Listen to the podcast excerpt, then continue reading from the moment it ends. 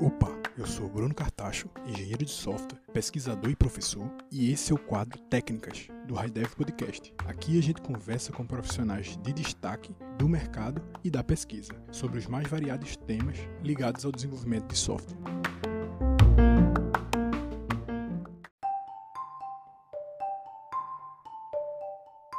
Nesse episódio 4 do quadro de técnicas do HighDev Podcast, eu conversei sobre padrões de software com Eduardo Guerra. Falamos sobre o que são padrões de software, como eles surgiram, quais os principais catálogos de padrão que todo desenvolvedor deveria conhecer, como identificar e definir um padrão, se os padrões de software fazem sentido fora do mundo de programação orientado a objetos, e por que alguns padrões acabam virando antipadrões com o tempo. Eduardo Guerra atualmente é professor e pesquisador na Free University of Bolzano em Bolzano, na Itália, e por vários anos foi pesquisador no Instituto Nacional de Pesquisas Espaciais, o INPE. Eduardo tem mestrado e doutorado pelo Instituto Tecnológico da Aeronáutica, o ITA. Quando terminar de escutar esse episódio, dá um pulo lá no episódio 4 do quadro Trajetórias do High Podcast. Lá conversamos sobre os vários e interessantes desafios vividos por Eduardo nos seus mais de 20 anos de experiência na computação.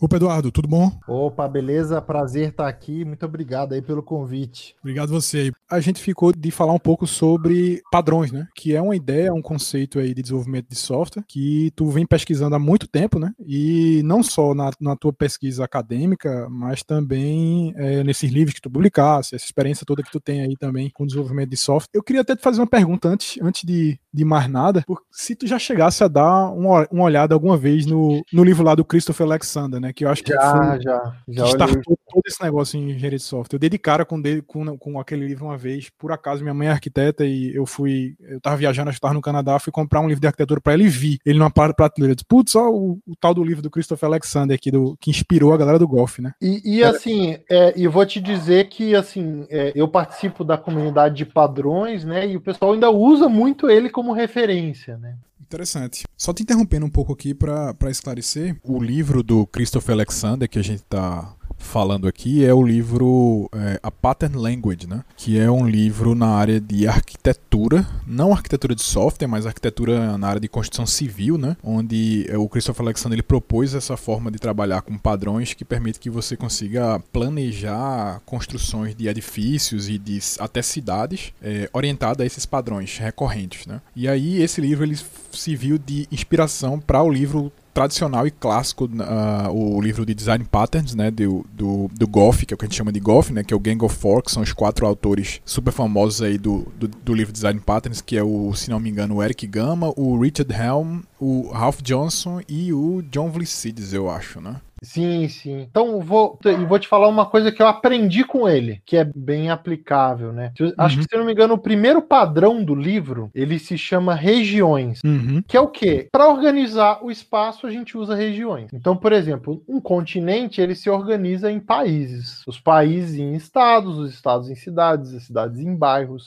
os bairros em, em ruas. E aí você tem dentro da sua casa você divide o espaço em cômodos, né? Às vezes até dentro do, do cômodo você divide o espaço. Né? Dentro do seu guarda-roupa, você divide o espaço com coisas que têm funções diferentes, né? digamos assim, objetivos diferentes. E aí, assim, você fala assim, isso é um padrão no, no sentido de ser uma solução recorrente. E, e, você observa que isso acontece em vários níveis. É, você pode, desde dividir o espaço da sua gaveta, a dividir o espaço de uma cidade. Falar, olha, aqui vai ser uma, uma área industrial, aqui vai ser uma área mais comercial, aqui mais residencial, aqui tem esse objetivo objetivo, aqui vai ter um lazer, aqui vai ter tal coisa, né? E aí, baseado nesses objetivos, você tem características diferentes, né? E a mesma coisa dentro do seu armário. Então, assim, é, é, é esse padrão. E aí, dentro, você pega o, o livro lá do, do, Christopher Alexander, por exemplo, tem um padrão que é, por exemplo, num cômodo, o ideal é que entre luz de mais de uma direção, que é uma parada extremamente específica. Então, você vê, ele tem desde padrões que são abstratos a padrões que são bem específicos. E aí, assim, quando, quando alguém me falou isso, ficou muito claro claro na minha cabeça, quando eu estou pensando em padrões, ou seja, eu estou tentando identificar soluções recorrentes, eu vou ter soluções que são muito gerais. E, por exemplo, a gente vê muitas coisas. Por exemplo, quando a gente fala em, em, proxy, por exemplo, a gente pode pensar tanto no proxy no código quanto no proxy de rede, por exemplo. Uhum. Né? E, e, em vários níveis e, e várias formas diferentes. Né? E aí a gente consegue abstrair uma solução que, de certa forma, é a, é a raiz daquela ideia. Né? Esse exemplo do livro dele fez isso ficar claro para mim. Ele fez ficar claro para porque assim, quando a gente olha o Goff, meio que os padrões estão no meio, mesmo nível de abstração. Mas Sim. eu aprendi que eles podem estar em diferentes níveis, ou seja, você pode ter uma coisa bem geral, uma, uma solução bem abstrata, né? E dali você pode ir para coisas muito específicas, para problemas muito específicos. Né? E, e, isso daí eu aprendi no livro do, do Alexander. Interessante. Como é que tu definiria, o que é que tu acha que são padrões aí no,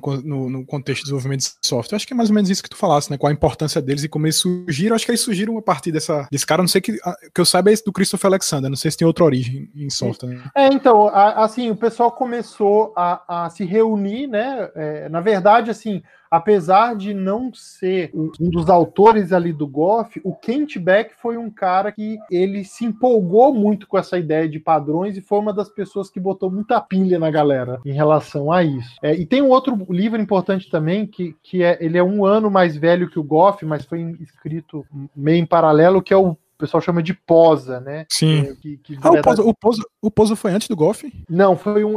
Ele foi, em termos de publicação foi um ano depois, né? Ah, sim. Mas a escrita deles foi, acho que foi mais ou menos em paralelo. Isso, isso, exatamente. Mas só pra gente não se perder aqui, é, o Posa, né? O Posa, como a gente tá chamando, ele é uma coleção de livros é, que chama Pattern Oriented Software Architecture, né? As iniciais Posa. Tem vários volumes. Até onde eu me lembro, acho que deve ter pelo menos uns quatro ou cinco deles. O primeiro livro, com certeza, é o mais famoso deles, inclusive tem aqueles padrões arquiteturais mais, mais tradicionais, tipo camadas, pipes and filters, etc. Eles estão no nível mais arquitetural, enquanto que o Golf está lá mais no, no, no, no, nível de padrão de projeto, né? Mas existem vários outros volumes que são bem interessantes, assim. Tem o volume 2, se não me engano, que fala sobre a parte de, de arquitetura de sistemas concorrentes e distribuídos. Tem um volume 3, se não me engano, é sobre é, a parte de arquitetura de sistema de gestão de recursos, cache e tal, se não me engano, né? Mas assim, eu, enfim, essa coleção eu acho super importante para você evoluir aí como arquiteto. Sim, sim. E aí, por exemplo, é, é, esse background do Kent Beck é, em padrões, você vê, por exemplo, como a forma que o XP foi descrito. Que se você for parar para pensar, as práticas do XP nada mais são do que padrões. Né? Só que ele não quis chamar assim. e eu não sei, eu acho que essa questão de padrão, quando eu acho que quando eu estava começando a aprender, é, vamos dizer assim, acho é como se fosse o primeiro passo que você dá para deixar de ser um simples programador no sentido de que tipo você sabe os comandos da linguagem linguagem de programação, ou seja, você escreve, você escreve código de uma forma meio, é, vamos dizer assim, intuitiva, vamos dizer assim. Né? Acho que é um passo a mais que você dá como engenheiro, como desenvolvedor. Sim, com, com um passo de refinamento, vamos dizer assim. Acho, talvez seja o primeiro deles, assim. Eu me lembro que quando, quando a primeira vez que eu tive contato com isso, acho que eu estava no terceiro período da faculdade, que eu li o Golf e eu dei uma pirada, assim, pá, negócio muito, muito, via, viajei totalmente nesse, nesse negócio de padrão. Mas aí, aí acaba que você custa para conseguir assimilar realmente aquilo ali, né? É, sempre tem algumas coisas que daqui mais para frente você vai adquirindo um nível de profundidade que você nem pensava que um dia fosse, né? Às vezes você achava que já entendeu aquilo e quando 200 anos depois você olha para aquilo de uma outra forma, né? Você nunca é, sabe. Então... Você nunca sabe se realmente você entendeu alguma coisa no final. é isso. Mas eu acho, que, eu acho que tem esse papel, né? Um primeiro passo, assim, de que você dá de, de se tornar um, um engenheiro mais completo, assim, talvez um arquiteto de software, alguma ó, coisa do tipo. Assim, ó, se alguém, uma vez alguém me perguntou, ah, o que, que você acha que é importante? Eu falo assim, ó, na, na minha, digamos assim, na minha evolução como programador, digamos assim, né, desenvolvedor, eu tive três coisas que, sim, foram é, saltos, assim, muito grandes, assim, em termos de, que mudou a minha forma de pensar e tem um impacto muito grande. O primeiro foi os padrões, é, o segundo foi TDD e o terceiro foi o uso de, de reflexão, né? Usar metaprogramação, né? De, você adquire um outro nível assim de, de solução, né? Um outro estilo de solução. Né? Eu acho que esses três passos assim, né? É, foram é, foram muito importantes assim para na minha evolução como programador. Essa questão de reflexão e metaprogramação é uma coisa que sempre vai trazer um olhar diferente, né? Tudo, tudo quando você vai no nível meta, você vai olhar as coisas de uma forma mais abstrata vamos dizer assim, né? Dá uma visão diferente das coisas mesmo. E, e, eu lembro, assim, ó, duas coisas que eu lembro. Uma que eu lembro quando a primeira vez que eu usei uma interface, que eu, eu, lembro que eu liguei assim e falei assim, cara, putz, é, é uma interface. Tipo assim, para mim era, sabe, aquela coisa, que negócio meio inútil, né? Sem código, né? E tal. E a primeira vez que eu solucionei um problema, assim, usando uma interface, nossa, aquilo ali foi um. Você sentiu, você, você, sentiu que fez sentido, né? Eu, eu me lembro quando eu aprendi interface, eu acho que estava também no, no, primeiro período, sei lá, alguma coisa assim, e não entrou na minha cabeça. Ah, o que é uma interface? É só uma classe abstrata, sem implementação, por que é. não usar? E eu ficava me batendo com aquilo. Eu me lembro que eu cheguei a postar coisa em fórum, no GUG na época, e ficava batendo boca com o pessoal para tentar entender aquele negócio. E depois, um belo momento, em alguma, algum, de alguma maneira, aquilo ali se ajustou e e passa a ser natural. Você realmente consegue identificar quando usar. Caiu a ficha, né? Eu falei assim, naquele momento ali que eu aprendi orientação objeto de verdade, né? Que... Verdade, verdade.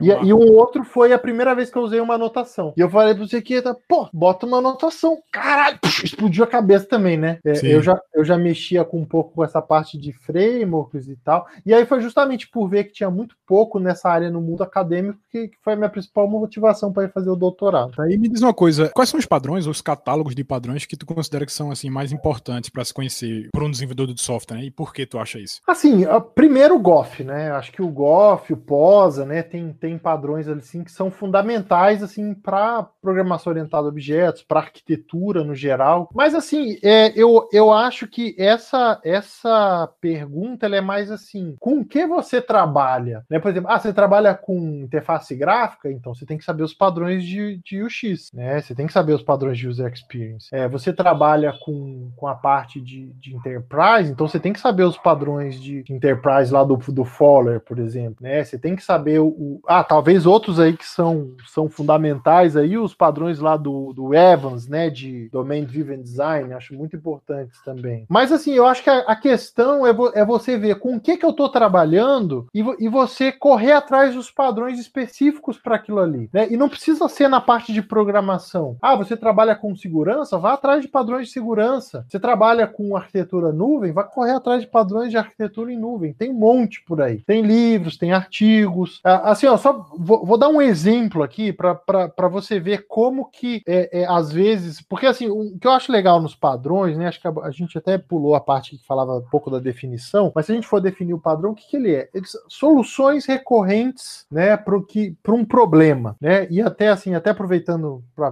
voltar um pouquinho na parte fundamental fundamental, o, o, padrão é uma palavra que em português é, é a tradução para duas palavras em inglês que significam coisas muito diferentes, que é o pattern e o standard. É, o, o, standard é, é, tipo assim, é como se fosse o padrão que alguém te impõe. Ó, eu defini aqui um standard, agora você vai ter que seguir. O pattern... Famigerada, famigerada ABNT. É, exatamente, exatamente. E, e, e o, o, padrão pattern é aquele padrão que surge. Então, assim, poxa, é, é sei lá, todo mundo está construindo, fazendo uma coluna assim nesse tipo de prédio. Poxa, isso aí é um padrão, é uma solução recorrente. Então, é, é basicamente é uma parada que deu certo mais de uma vez. Vamos colocar assim, né, de uma forma bem tosca. Padrão é uma parada que deu certo mais de uma vez. E aí, quando você está estudando, você está, digamos assim, querendo se aprofundar numa determinada área, pô, vamos pegar um negócio que está na moda hoje aí, DevOps ou microserviço, você pode ir atrás dos padrões daquela área, porque é uma, é uma documentação das coisas coisas que deram certo mais de uma vez naquela área. Não, e você daí você dá um salto, né? Em vez de você tentar descobrir aquele padrão por si só, você pode demorar a vida toda, você, é o famoso caso lá de subir nos ombros dos gigantes, né? Eventualmente alguém identificou aquilo, você dá um salto como que é muito grande, né? Você e, bebe dessa e, fonte. E uma coisa legal, quando você começa a ter os padrões na sua mentalidade, é que você começa a identificar isso. Uhum. Né? Você começa a falar, olha, filho, oh, o cara fez esse negócio aqui, olha aqui, é parecido, olha. Nossa, aqui, tô, tô fazendo esse outro sistema, vou usar aquele mesmo negócio que eu usei lá naquele outro lá atrás, né? E aí você começa a ter, digamos assim, o seu repertório de soluções, que é o seu repertório de padrões, né? Vou dar um exemplo aqui para vocês verem como é que essa ideia de padrões realmente consegue capturar, assim, soluções para uma determinada área de conhecimento, né? Então, por exemplo, um negócio aí, com certeza, você como desenvolvedor já deve ter trabalhado com arquivo de configuração, certo? Sim. Até você perguntou aqui catálogo de padrões, em padrões a gente tem uma, um, um termo que a gente chama linguagem de padrões. É um conjunto de padrões relacionados de um determinado domínio. Né? De certa forma, a gente diz que aquilo ali captura o conhecimento de design de, uma determinada área. Então, eu estava lendo uma linguagem de padrões sobre como lidar com arquivos de configuração. Aí você falou assim, pô, mas isso aí é trivial, né? É, é, ah. é, é não, não, não, não. Quem, quem, já mexeu muito com arquivo de configuração sabe que aquilo ali você pode. É um, é um buraco, é um buraco negro que ele pode sugar. Então, e aí começaram a surgir, assim, por exemplo, ah, arquivo de configuração. E quando você tem uma configuração que pode sobrescrever a outra? Quando você tem, por exemplo, um arquivo de configuração, é que, por exemplo, sei lá, tipo Eclipse, assim, que não é um arquivo de configuração, são vários, né? Ah, como que você resolve conflitos? E aí tinha todo um conhecimento de design sobre como você implementar várias soluções e várias alternativas quando você está lidando com arquivos de configuração. E aí, assim, depois que eu li aquilo ali, eu falei assim, ok, meu mundo sobre isso aqui se expandiu. Muito, é, não, muito doido. Não, não conhecia isso também. Padrões de arquivo de configuração. É, assim, sei... era, era um. Eu nem lembro mais, assim. Outro dia até procurei para mostrar para alguém não achei mais. Mas é, era, um, era, um, era um artigo, né, sobre esses padrões e que realmente a pessoa conseguia capturar várias soluções, né, existentes que já tinham sido utilizadas. Ó, oh, você pode fazer o arquivo assim, assado, aqui hierárquico, assim, né, conflito, como que você resolve e tudo mais. E aí, poxa, eu achei fantástico, assim, porque, é, é, digamos assim, eu sabia um pouquinho de, de como lidar com arquivo de configuração lendo aquilo ali, aquilo ali abriu a minha cabeça para vários outros é, é, possibilidades. Agora, quando eu, eu vou fazer um framework, por exemplo, né, e eu vou, vou fazer alguma configuração externa, eu tenho na minha cabeça já no meu repertório de soluções todas essas possibilidades. E aí eu vou fazer ali os famosos trade-off, né, de qual ali coisa. Então, assim, respondendo diretamente sua pergunta, saiba aí os padrões do GOF, pós, os básicos, mas corra sempre atrás dos padrões da área com qual você está trabalhando. E assim, eu acho que eu, eu até estava pensando em te fazer uma pergunta que era que eu acho que de uma certa forma tu até já respondeu agora, que era se, é, se os padrões eles fazem sentido fora do, do mundo de orientação a objeto, né? Porque a gente está vivendo um momento agora de desenvolvimento de software que a orientação a objeto meio que meio que saiu de moda, vamos dizer assim, né? Tem as linguagens funcionais e tal, o pessoal quer um negócio mais dinâmico, menos tipado e tudo mais, etc e tal, menos rígido em termos de estrutura, mas tu já falou que é, faz sentido e existem várias outras áreas área de padrões. Sim, é... e aí eu quero até colocar assim, tem um, tem um pesquisador lá no Japão o Takashi Iba, que inclusive ele, ele pesquisa os padrões fora da área de computação. E ele escreveu um livro para crianças baseados em padrões, que eram os padrões para você sobreviver a terremotos. no Japão é bem importante. Sim, e, e, e, assim, se você for parar para pensar, essa mentalidade de padrões é uma forma interessante, didática de você ensinar as coisas. E aí, por exemplo, ele tem os padrões para antes, para você se preparar, tem os padrões para durante. Por exemplo, não tente segurar a sua sua estante que tá caindo, porque ela pode cair em cima de você e te machucar. Né? muita gente, ele falou, muita gente morreu assim. E, e, e os padrões para depois, né? Por exemplo, você se juntar a um grupo, você, né, procurar água e tal. Então, é, é o, o que priorizar, né? Então, assim, ele escreveu uma, uma uma linguagem de padrões para sobrevivência em terremoto. O que, que é? São soluções recorrentes, ou seja, coisas que deram certo mais de uma vez, né? É, ou, na verdade, assim, depois que você entra nessa parte de padrões, você começa, o seu mundo fica assim, sabe?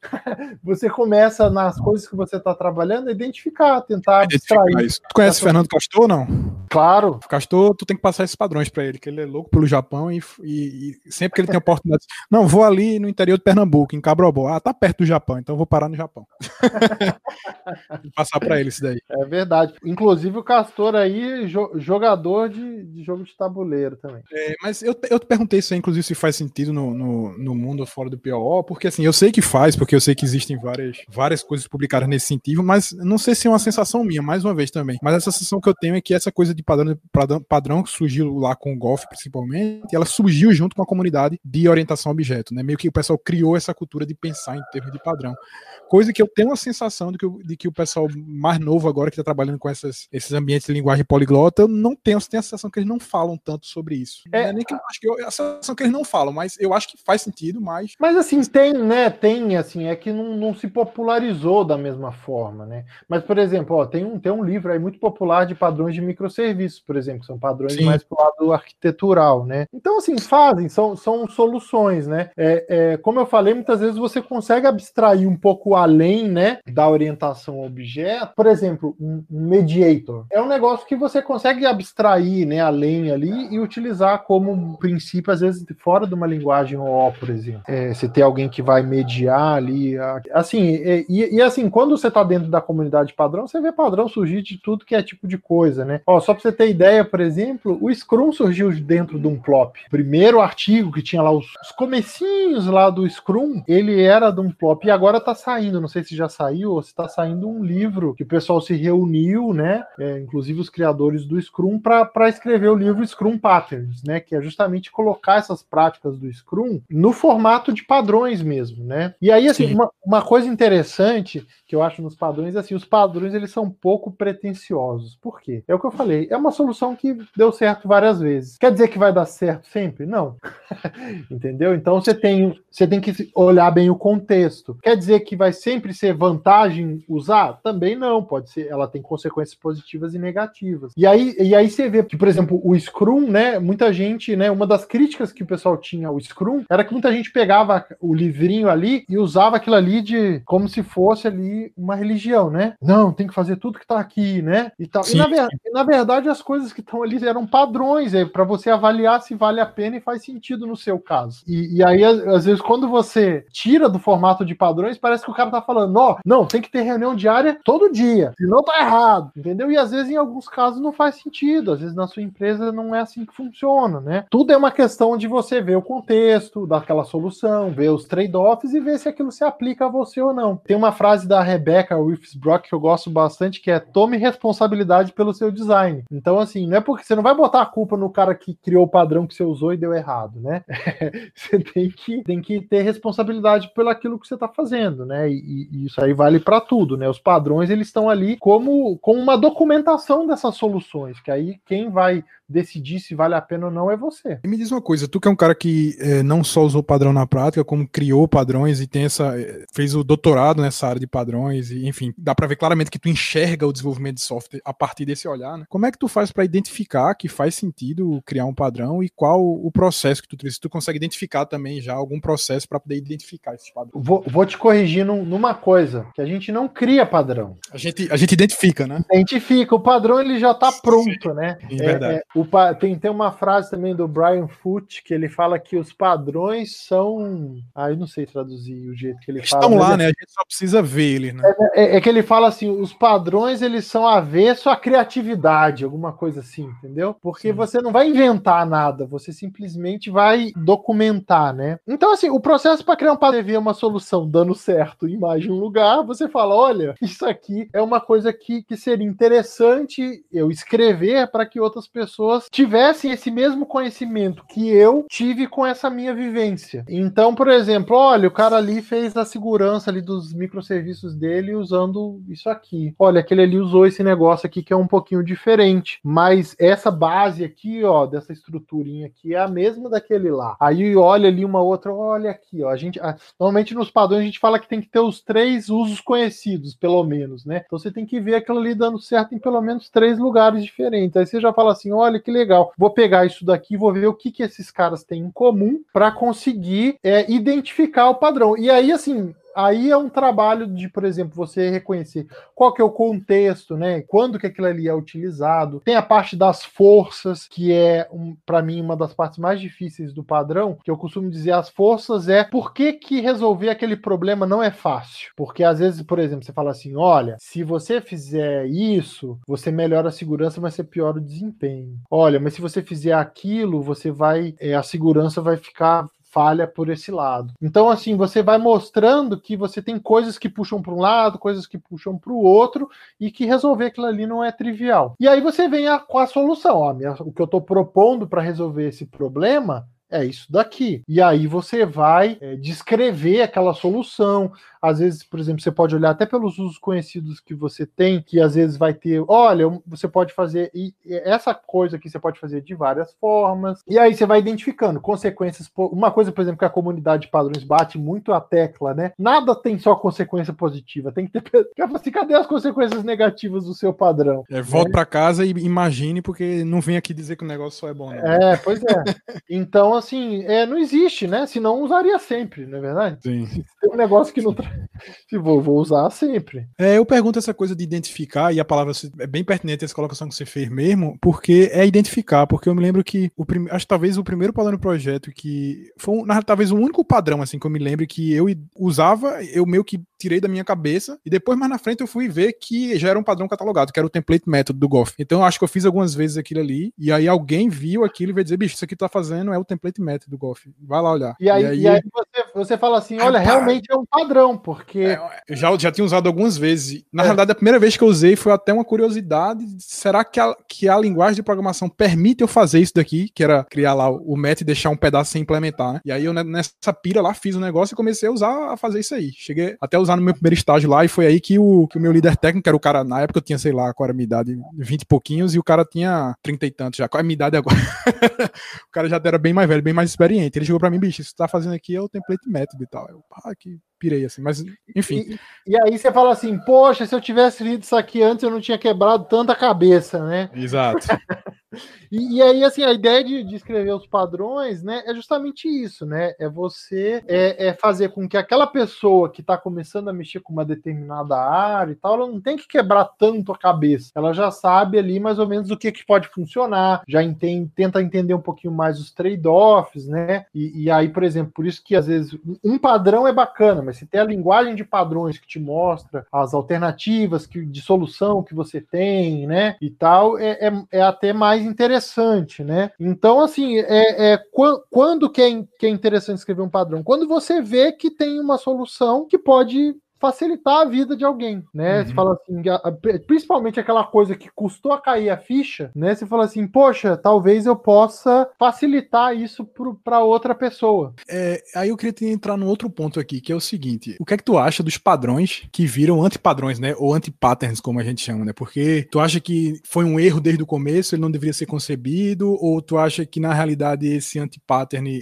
é, na realidade ele faz sentido, só que o pessoal entendeu errado e acaba aplicando errado? E aí vê que o pessoal erra tanto usando ele que é melhor listar ele como anti-pattern para evitar? Como é que tu enxerga isso daí? Esse movimento então, de transformar uma coisa que era padrão no anti-padrão depois. Assim, na, na, verdade, eu acho que não vira anti-pattern, né? Porque assim, o padrão ele tem o contexto dele. Se você aplicou ele no contexto errado, ou se você. E ele também tem as consequências positivas e negativas. E, e aí, assim, se, se vale a pena usar ele ou não, vai depender é, do peso de cada consequência. Em algum caso, pode ser que um lado pese mais, né? E aí não vale a pena. Em outro caso, pode ser que o outro lado pese mais e vale a pena. É, então, assim, eu digo assim, o que os padrões que o pessoal acaba chamando de antipadrão, né? É, vamos pegar o exemplo básico aí, o singleton, né? É, o pessoal fala, ah, é antipadrão, não sei o quê. Não, lógico, você, tá, tá usando um singleton para passar valor de uma classe para outra, você tá usando, você tá criando uma variável global orientada a objeto.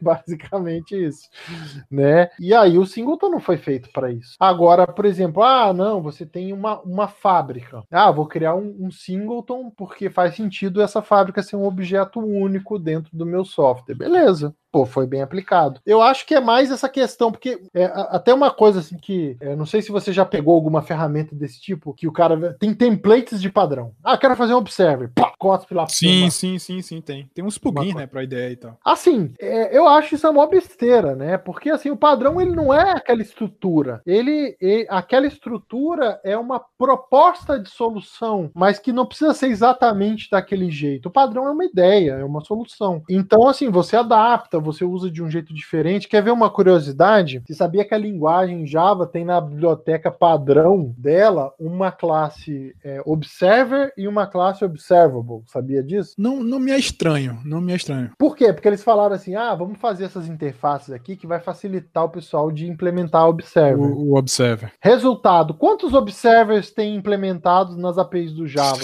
No, no Swing, no, no ah. não sei o quê. Trocentos. Quantos usaram essa interface? Nenhum. Verdade. Então, assim, não faz sentido você querer. Faz sentido assim, ah, o cara vai fazer uma API, vamos usar os padrões aqui, né? Mas não, ah, não vou criar uma, uma coisa genérica aqui para o padrão, né? Então, assim, é, a gente tem que lembrar que os padrões são a, mais do que a estrutura deles, né?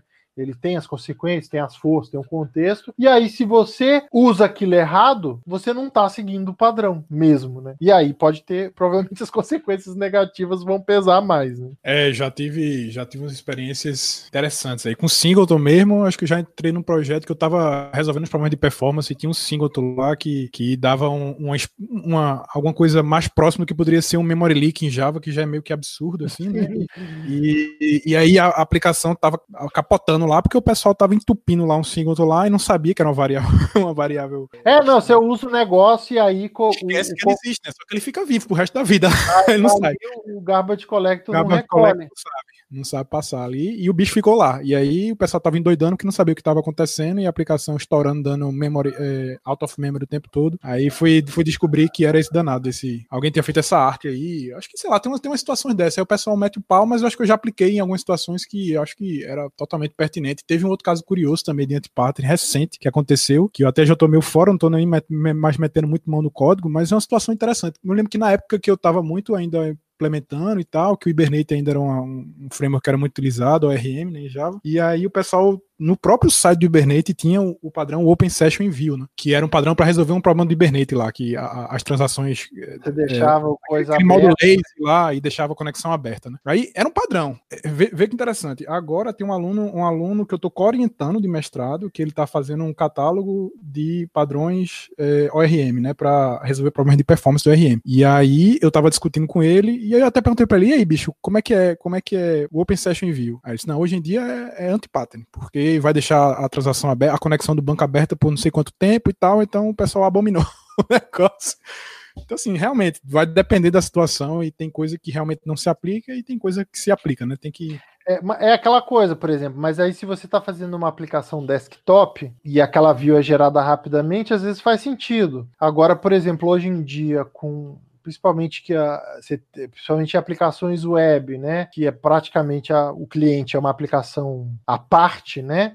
Remota, né? E está pegando as informações do servidor, realmente não faz o menor sentido. Então, assim, é tudo uma questão do, de você utilizar no contexto correto. E aí, de repente, foi uma falha ali do, do padrão de você não documentar as consequências negativas de forma consistente, ou foram identificadas novas consequências negativas, né? É tudo uma questão de, de que nem a gente fala, né? Trade-off, né? Não tem a solução que vai ser certa para tudo, né? Aí me diz uma coisa, e os Gambi Patterns, né?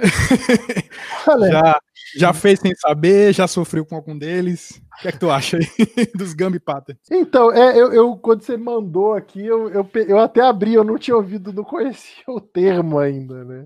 Mas eu, eu olhei aqui. Acho que sempre, né? É... é impressionante a criatividade. Não sei se tu chegasse a olhar na enciclopédia lá, mas acho que a quantidade de, de Gambi Patterns é maior do que todas as quantidades de padrões sérios que existem pessoal é muito mais criativo para. É, assim, o, é, é, engraçado, né? Que, que acaba que. Teve uma vez que, que eu vi um padrão que eu falei assim, gente, eu tenho medo disso aí. Foi o cara tava. Eram uns padrões para linguagem dinâmica. E aí o cara falava assim: ah, não, ao invés de criar uma superclasse, ao invés de criar uma subclasse, você cria uma instância do cara e muda ali. Eu falei assim, gente, para debugar esse negócio aqui depois. esse aí foi o que eu falei, gente, não, não, não ensina isso não.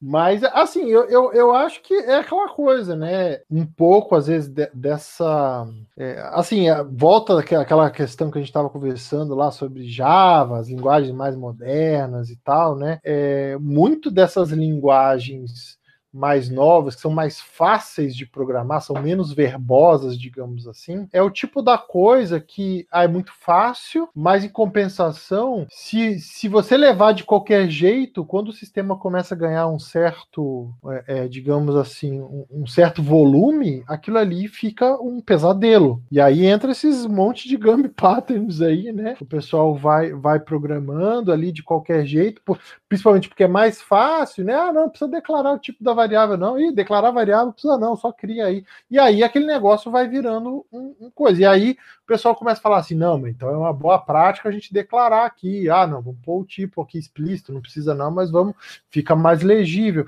E aí volta um pouco do, do daquelas coisas do que, que, que, era o porquê que o cara gostava daquela linguagem, né? É, é, é, de ser mais fácil e acaba voltando naquelas boas práticas lá, que é você às vezes deixar as coisas um pouco mais claras ali no código. Né?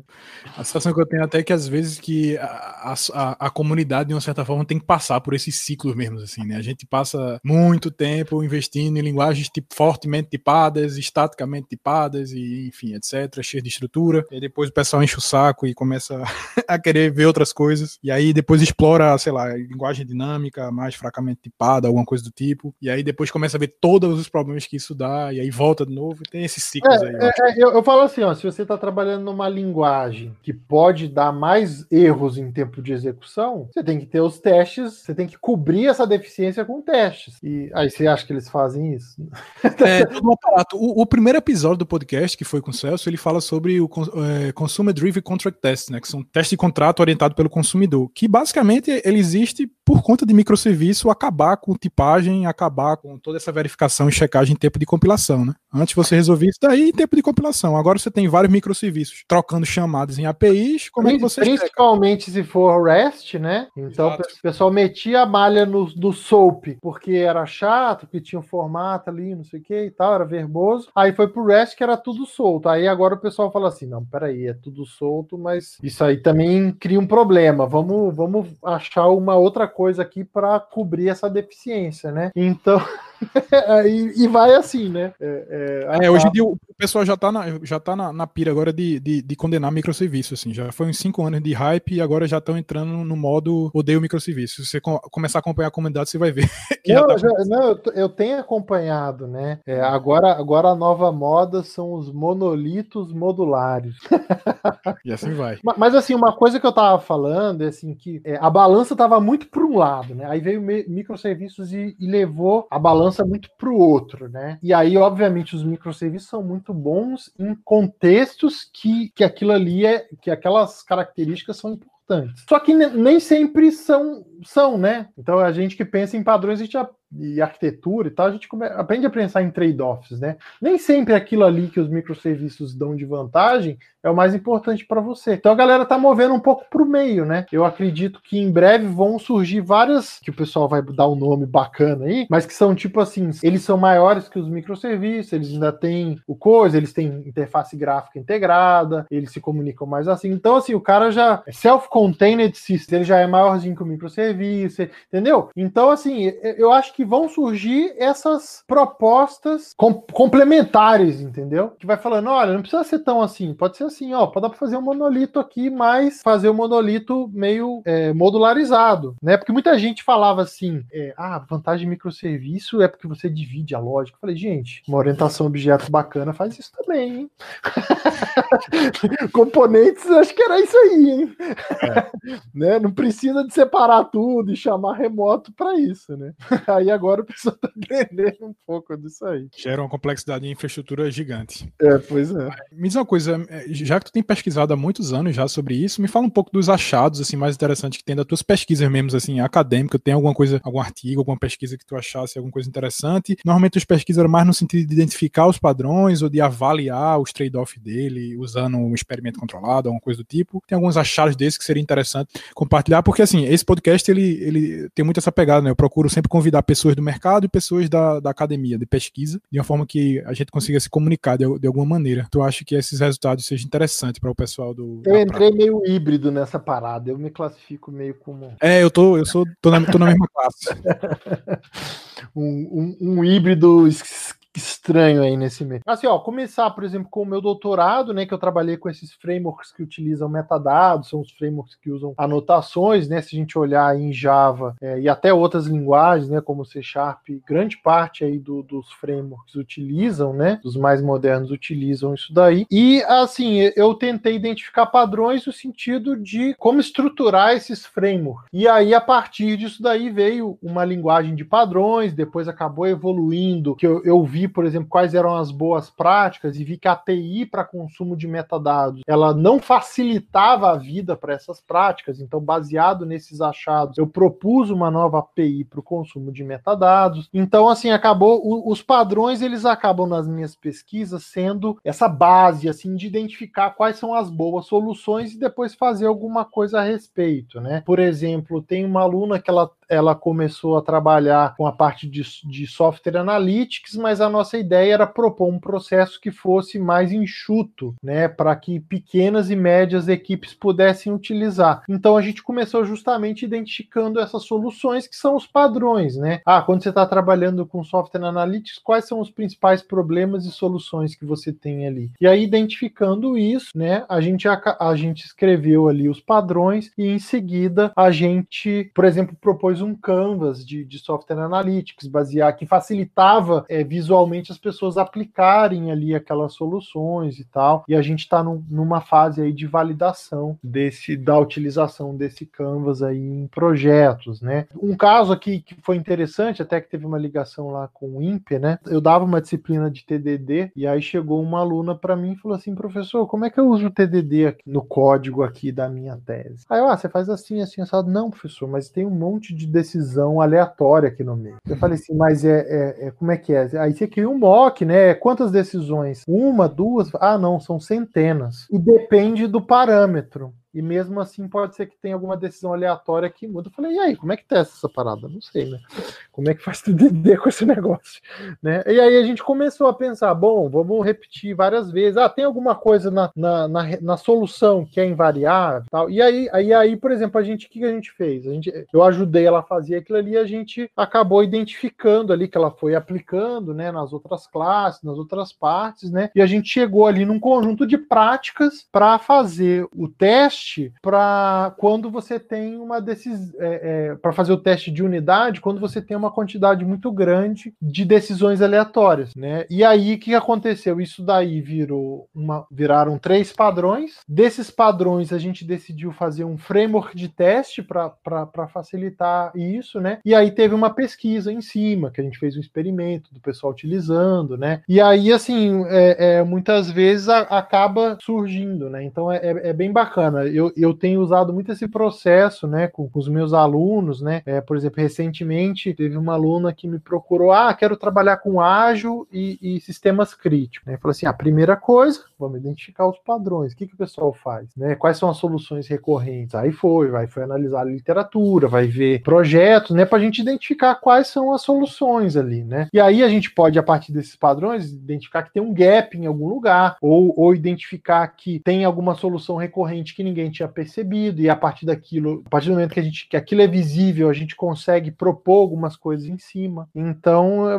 vai, vai meio que nessa direção. É, eu acho que dá para ter sim uma noção de, de, como é que é, como é que está sendo feito né, em termos de pesquisa e qual o resultado interessante que, que tem numa, numa situação prática. Né? Antes de eu, de eu fazer, da gente conversar aqui, eu disparei lá no Twitter perguntando pro pessoal, falei que ia conversar com um cara que é especialista em padrões aí há muitos anos, perguntando se alguém tinha alguma pergunta, algum comentário a fazer sobre isso. Tem o Adolfo Neto, né, que é o professor da UTFPR lá no Paraná, ele fez algumas perguntas e fez alguns comentários aqui, alguns deles, inclusive, acho que a gente já chegou até a, a discutir de alguma forma, né? Ele queria saber, por exemplo, é, como saber quais padrões de projetos são os mais utilizados, né? E, se, né? e também ele queria perguntar se os padrões de projetos eles podem envelhecer, que eu acho que tem alguma relação com essa questão de pattern, né? Não sei se é exatamente isso, mas tem alguma, alguma coisa nesse sentido. Talvez você pudesse o exemplo lá do Open Session Envio, né? Que num assim, eu, eu acho... aplicação desktop pode fazer sentido, mas a partir do momento que quase não se faz mais esse tipo de coisa, isso deixa de fazer sentido. Né? Então, eu, eu acho assim, por exemplo, é, vamos pegar aqui, por exemplo, tem um padrão iterator, né? E aí, por exemplo, a partir do momento que, por exemplo, lá no Java você já tem uma classe iterator que implementa muito bem esse padrão, né? E te dá vários pontos de extensão ali, o conhecimento daquele padrão em si perde um pouco a relevância, visto que você tem ali uma implementação ali que vai te resolver 90% dos casos, sim, né? Sim, verdade. Mas, mas aí, assim, o que, que acontece? Mas o padrão tá ali. O cara que fez aquela classe só fez por causa do padrão. É, é então, assim, eu não digo que ele envelheceu, ele tá escondido às vezes.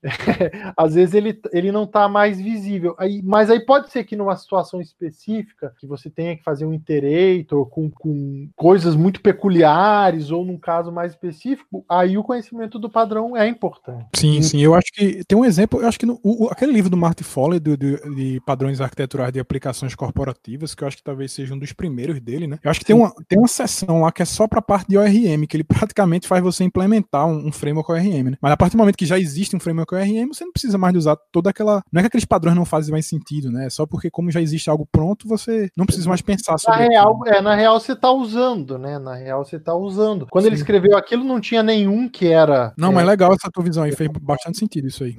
Total. Então, assim, no, mas é aquela coisa, se você for implementar um ORM, de repente até um que, sei lá, um, um framework de mapeamento para um outro tipo de dado ou para um outro tipo de banco, de repente aquilo ali é útil para você. Né? Sim, uma outra linguagem, né? Por algum motivo. É, um outro exemplo, por exemplo, tem lá, se eu não me engano, Front Controller, né? O Front Controller era um, era um padrão muito implementado pelos frameworks web, né? Ele uhum. cria ali uma base que vai pegar e vai tratar todas as requisições. Hoje, quase todos os frameworks web, na, do lado do servidor, tem um Front Controller, uhum. né? Que, que, baseado em alguma coisa das suas classes, vai direcionar as requisições para elas, né? Mas é um Front Controller que, inclusive, faz muitas vezes um monte de tratamentos ali, né? né? Sim. Adolfo ainda faz uma outra pergunta que eu acho que ele também já respondeu, que é quais são os padrões mais importantes para se aprender, e eu acho que a tua resposta é bem. É, é, isso, né? Não tem padrão mais importante, né? Tem a base, que é o Golf lá e o Posa, de arquitetura, para você pelo menos entender o que é um padrão, como você expressa o padrão, mas tem. Você tem que entender qual o contexto que você está inserido para procurar os padrões daquele contexto. Pois é, é, ah, você trabalha com software embarcado, tem padrão para software embarcado. Você trabalha com mobile, tem padrão para mobile. Aí... Uma outra, uma outra pergunta aqui do João Maia, que ele é é, engenheiro de DevOps lá no pagar.me, é, na realidade é uma pergunta e meio que um comentário assim. Ele fala aqui que ele acredita que existe uma dificuldade de validar teste de arquitetura em situações reais, né? Ele deu um exemplo aqui.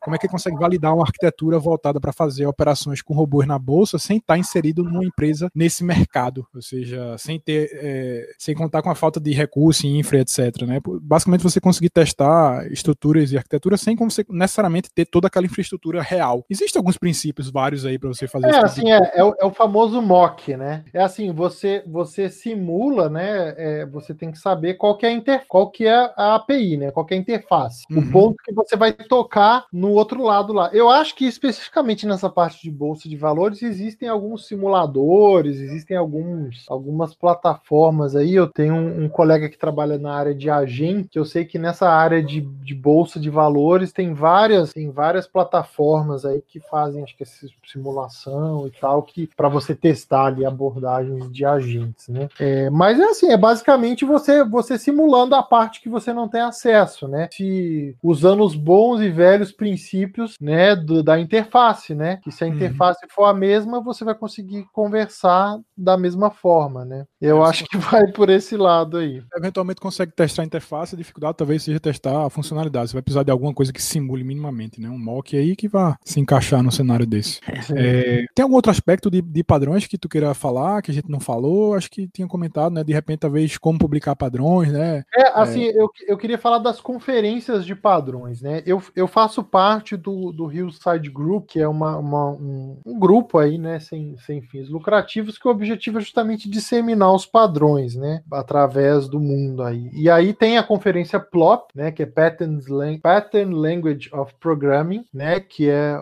Mas aí tem várias conferências PLOP pelo mundo, né? Tem o Europlop, que, que é na Europa, obviamente, tem o Sugarloaf Plop, que é no Brasil e na América Latina, temos aí o Viking Plop nos países escandinavos, tem o Asian Plop, tem o Guru Plop na, na, na Índia, já teve um Koala Plop. A grande então, maioria dessas conferências são acadêmicas, Eduardo, ou são mais voltadas para o mercado? Então, é, elas são bem híbridas, assim, sabe? É, aqui no Brasil, é, a gente é, ainda, eu acho que ela era, é, assim, tinha, tinha pouca gente é, da, da indústria, eu acho. Mas lá fora ela é bem híbrida, assim, né? Tem tanto, tanto gente da indústria quanto é, o pessoal acadêmico, né? E aí, assim, é, uma coisa interessante é que, assim, primeiro, você submete um artigo, o que a gente está acostumado é o quê? Três pessoas vão, vão ler, vão comentar, e aí você recebe lá as revisões, né?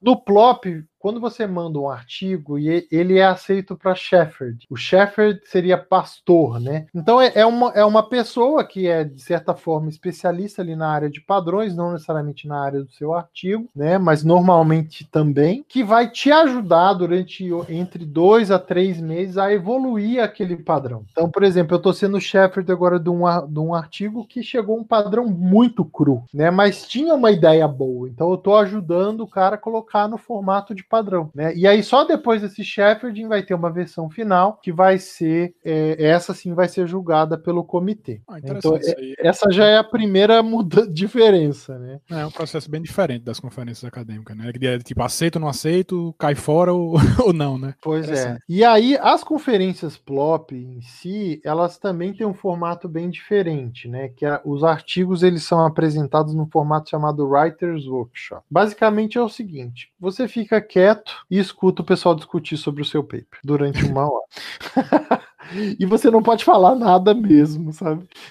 Então é, é, é, é, bem interessante, assim. Eu falo assim, o, o Plop, ele é uma conferência muito muito. Assim, muitas vezes ela é muito aberta, né? E por conta disso, às vezes, não tem lá os melhores quales, as melhores avaliações. Mas se você quer um feedback para o seu trabalho de qualidade, é num plop onde você vai ter, sabe? Então, por isso que eu gosto, assim, de trabalhar primeiro nos padrões, mando para uma conferência plop, e aí ninguém vai bater, assim, mas bate, assim, com carinho, sabe? vai, vai, aquilo ali vai passar por um monte de gente que realmente vai ler e vai discutir ali o que você tá. Muitas vezes você fica ali nervoso, mas eu não quis falar isso. Nossa, você entendeu meu trabalho todo errado.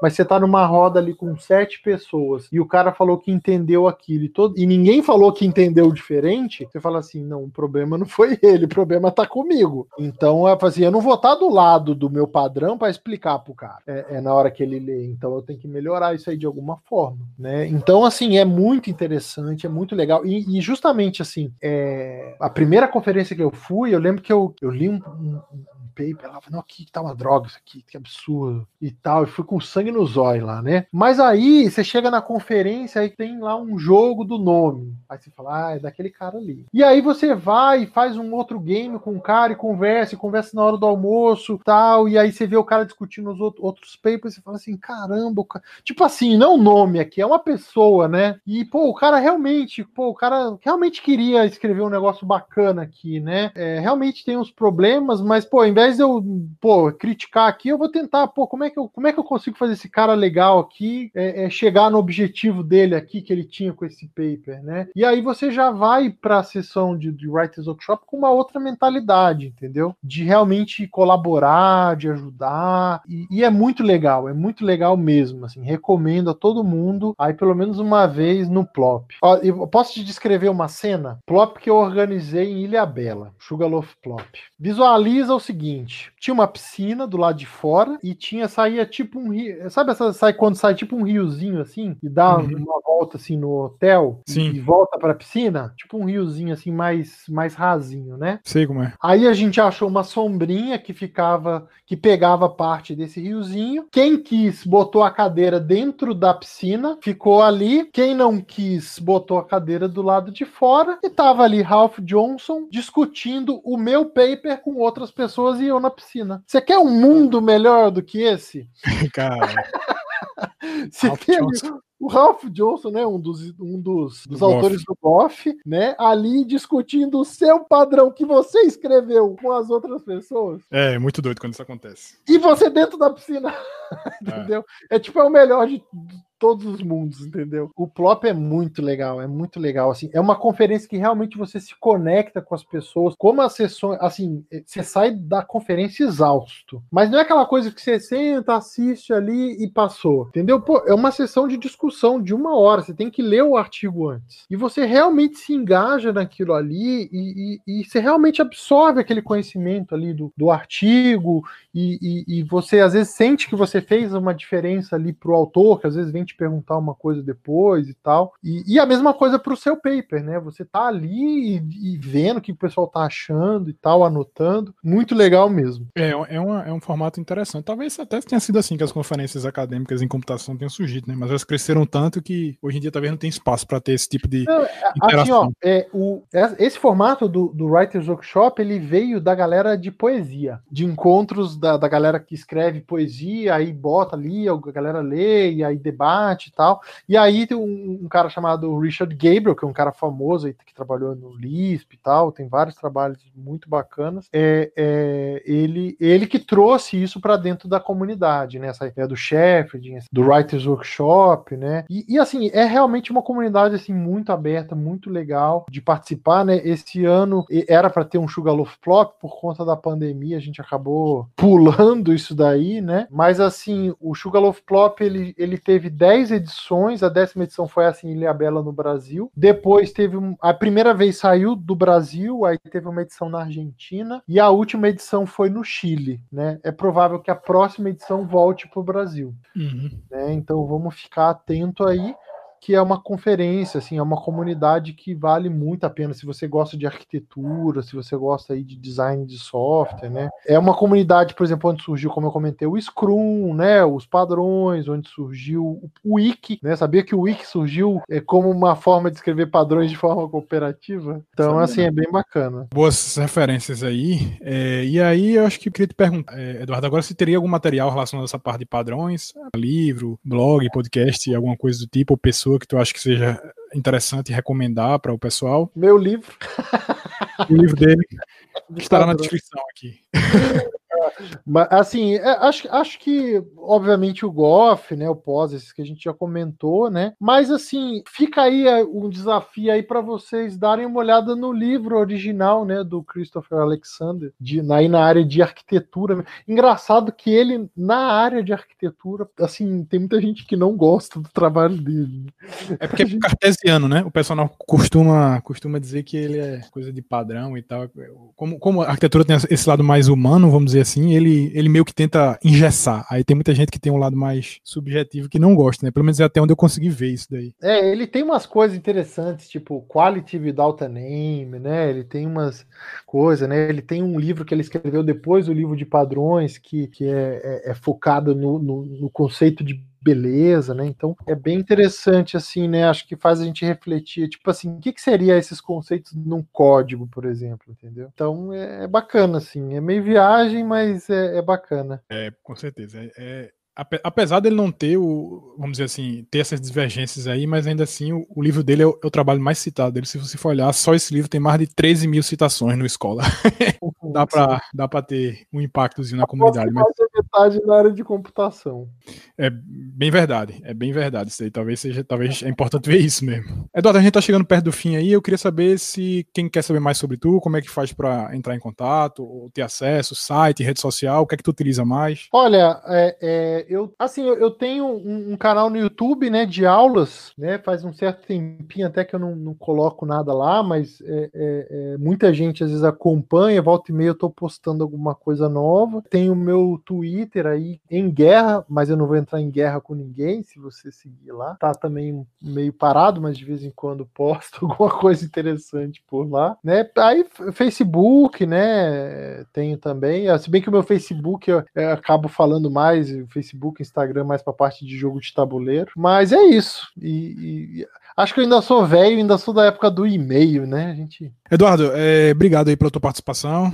Valeu, galera. Obrigado aí pelo convite também. Espero que acrescente alguma coisa aí para vocês aí. E se quiserem procurar, estou aí à disposição. Então é isso. Obrigado e até o próximo episódio do High Dev Podcast.